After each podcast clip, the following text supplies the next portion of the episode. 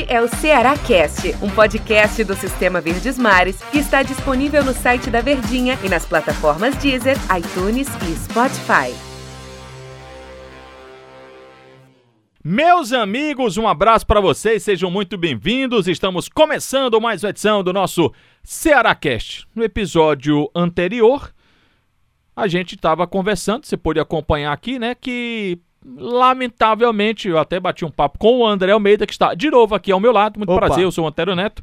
E a gente falava sobre a derrota do Ceará em casa, né, para o time do Atlético Paranaense. No episódio anterior, a gente falou mais do jogo, né, de como foi, até porque ela estava no quente da partida. E aí, André, eu queria ser um pouquinho chato com o time do Ceará. Rapaz. Até difícil, né, ser chato, porque a campanha é muito boa, né? Muito tranquila. A temporada do Ceará é muito boa, né? Excelente. A né? temporada do Ceará é excelente.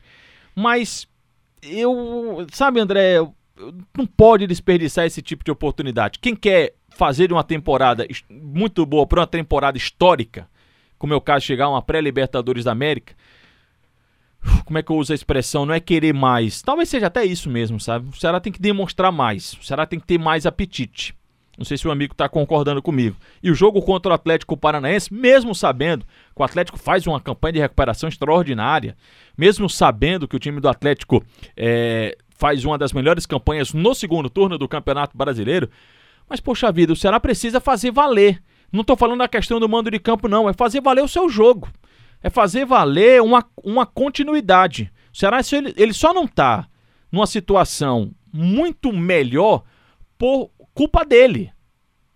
E eu não estou me referindo e nem querendo tirar o mérito dos adversários, não. Eu, eu acho que é muito mais demérito do Ceará do que mérito do adversário. Acho que o Ceará toma gol bobo, tomou muito gol bobo no campeonato. Acho que o time do Ceará perdeu muito jogo bobo. O Ceará perdeu de muito jogo bobo e mais. Perde jogo bobo em casa depois de vir em uma sequência boa. Depois de surpreender. Ele surpreende e aí, quando você espera alguma coisa, ele vai lá e perde o jogo. Contra o Corinthians, se duvidar, o Ceará faz 3 a 0 no Corinthians lá. Aí, quando você vem, joga dentro de casa, ele enfrenta um adversário que, poxa vida, é, tá no seu nível, tá disputando o mesmo campeonato, e aí você acaba perdendo. Porque eu, eu entendo, André, que vocês já explicaram. Hoje eu tô, tô bravo hoje, viu? Vocês já explicaram que enfrentar um time que tem uma dinâmica de jogo como o Flamengo, como o Palmeiras, ela é diferente de enfrentar um time de uma dinâmica, eu tô falando de dinâmica de jogo, do que o time do Atlético Paranaense. Poxa vida, mas é, é muito diferente.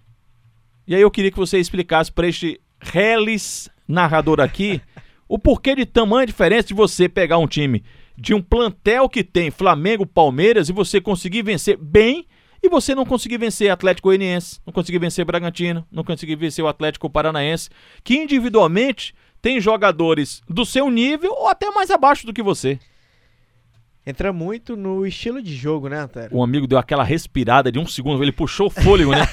o que é que esse cara tá. O que, é que eu vou dizer pra esse maluco? Mas vamos lá, Rapaz, discorre é aí. a porrada foi grande, a pancada foi grande. É. Mas, é, não, não discordo totalmente. Discordo em pontos. E vou explicar. Vamos nós. É, o Ceará tem um estilo de jogo, tem uma forma de jogar. A gente já falou isso em outros podcasts aqui que a cara do time do Ceará ela é bem conhecida. A gente sabe como é que o Guto Ferreira armou o time, qual é o melhor ponto, o melhor Ceará da temporada, a gente sabe qual é. E foi esse Ceará que se manteve em regularidade na maior parte do Campeonato Brasileiro, oscilando até resultados bons e ruins, a maioria dos resultados ruins, curiosamente, em casa e fora fazendo uma campanha surpreendente, que na balança, no final das contas, acaba sendo mais para positivo do que para negativo, o que não anula o fato de que você teve momentos ruins. O primeiro ponto é esse, que o Ceará faz um bom campeonato brasileiro, dá tranquilidade, garantiu com rodadas de antecedência a sua permanência, tende a ir para uma Sul-Americana e com a possibilidade de brigar até por algo a mais. Hum. Ponto. Esse é o primeiro ponto. E aí, repito, isso não anula o fato de que, de que teve momentos ruins, teve partidas abaixo, e acho até que o jogo contra o Atlético Paranaense foi uma partida que deixou a desejar dos dois lados. Nenhum time fez uma grande atuação. O Atlético também não teve uma, uma partida brilhante para passar por cima do Ceará. Não foi isso, foi um duelo bem equilibrado e até por baixo, diga-se, pelo que as equipes poderiam render. Esperava até mais desse jogo, deixou um pouco a desejar, mas o Ceará viu o feitiço virar contra o feiticeiro no, no aspecto de que o Atlético foi mais efetivo e cirúrgico. O Ceará foi cirúrgico ao longo do campeonato em outros momentos e o Atlético, no segundo tempo, teve duas oportunidades, conseguiu converter em gol.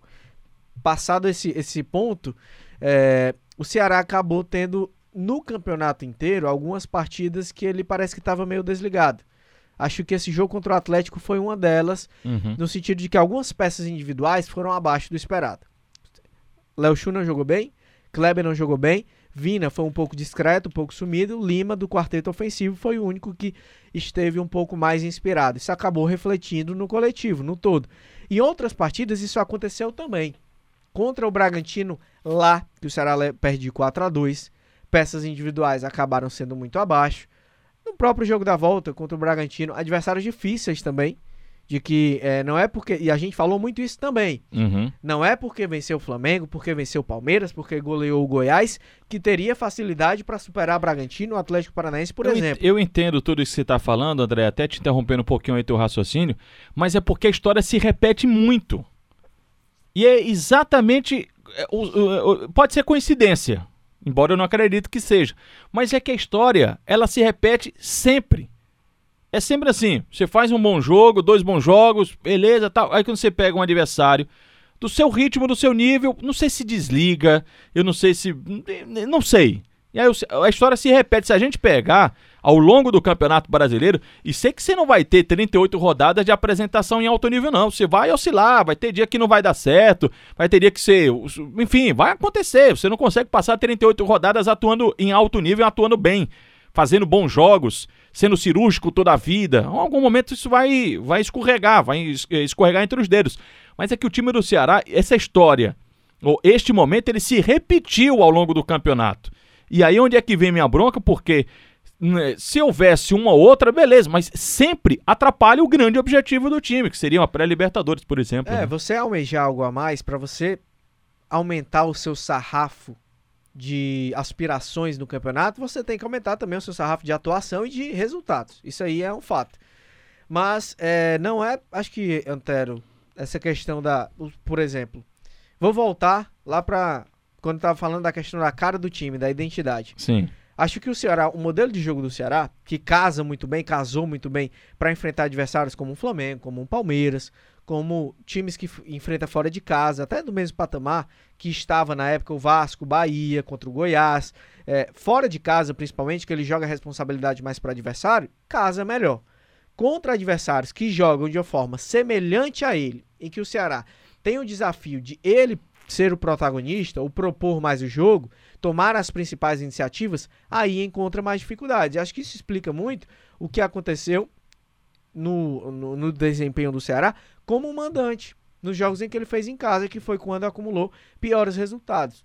En- Então, é, acho que passa muito por isso, pela questão da dificuldade que o time tem, não de impor o seu estilo, porque aí o torcedor até pergunta: o Ceará só tem uma forma de jogar? Exatamente. não tem uma variação, não tem uma... Foi a mesma, é a mesma forma de jogar que deu certo em vários momentos e que dá errado em outros, Mas ele, mas ele precisa ter uma variação. dependendo do adversário. Porque senão só vai ser bom enfrentar Inter, Atlético, Santos, Palmeiras, que são os times que propõem mais o jogo. Aí que tá, mas aí, por exemplo, o Fortaleza passou muito também por esse dilema. Fortaleza do Rogério Ceni falava que só jogava de uma maneira. E teve ótimos resultados. Foi campeão da Copa do Nordeste do Campeonato Cearense, fez uma boa campanha na Série A, jogando desse jeito. Então, assim, se você encontra uma. Aí eu concordo que você precisa ter uma alternativa, concordo. Precisa- Precisa ter um plano B. Mas no meio de uma temporada, é, como foi atípica como essa, que o, o Ceará, inclusive, fez muitos jogos e o, o time evoluiu depois que o Guto Ferreira teve mais tempo para trabalhar, teve semanas mais espaçadas, é, o time apresentou a melhora. Eu acho que o Ceará preferiu fortalecer o modelo de jogo que ele tinha tentar encontrar uma alternativa. E isso acabou dando certo. Colocando na balança, acho que o, o Ceará faz um campeonato mais positivo do que negativo, Uhum. claro. E teve pontos bons também na competição. Do jeito que teve momentos ruins, teve uma sequência de três jogos em que ele perdeu do Atlético Goianiense, perdeu, mas nesses mesmos, na- mas nos quatro jogos dessa sequência, venceu o Vasco, venceu o Bahia fora e venceu o Clássico Rei contra o Fortaleza, jogando da mesma forma, jogando da mesma maneira. Então, é, a grande questão é de que oscilação vai ter, resultados ruins virão, Mas a forma que o Ceará tem de jogar, acho que ainda tá mais pra, pra positivo. Não sei se eu tô não, sendo muito não, otimista. Não, não, não, não, mas tá mesmo. Eu- é isso que eu ia dizer assim. Eu morti, agora eu vou assoprar. É que eu tô sendo só chato mesmo, assim, querendo mais de uma temporada que já foi muito boa para o time do Ceará. Eu sou um defensor, já falei várias vezes, principalmente nos programas, aqui no podcast muito menos, né, mas nos programas mais, de que eu sou um defensor da continuidade. Acho que ainda é muito cedo para a gente tentar chegar na Libertadores, se chegar, ótimo. Eu tô falando que esse não é o principal objetivo. O principal objetivo o Ceará já conquistou. Se já conquistou com sete rodadas, se eu não me engano, de antecedência, de, de antecipação, ótimo. O Ceará já conseguiu seu objetivo com louvor.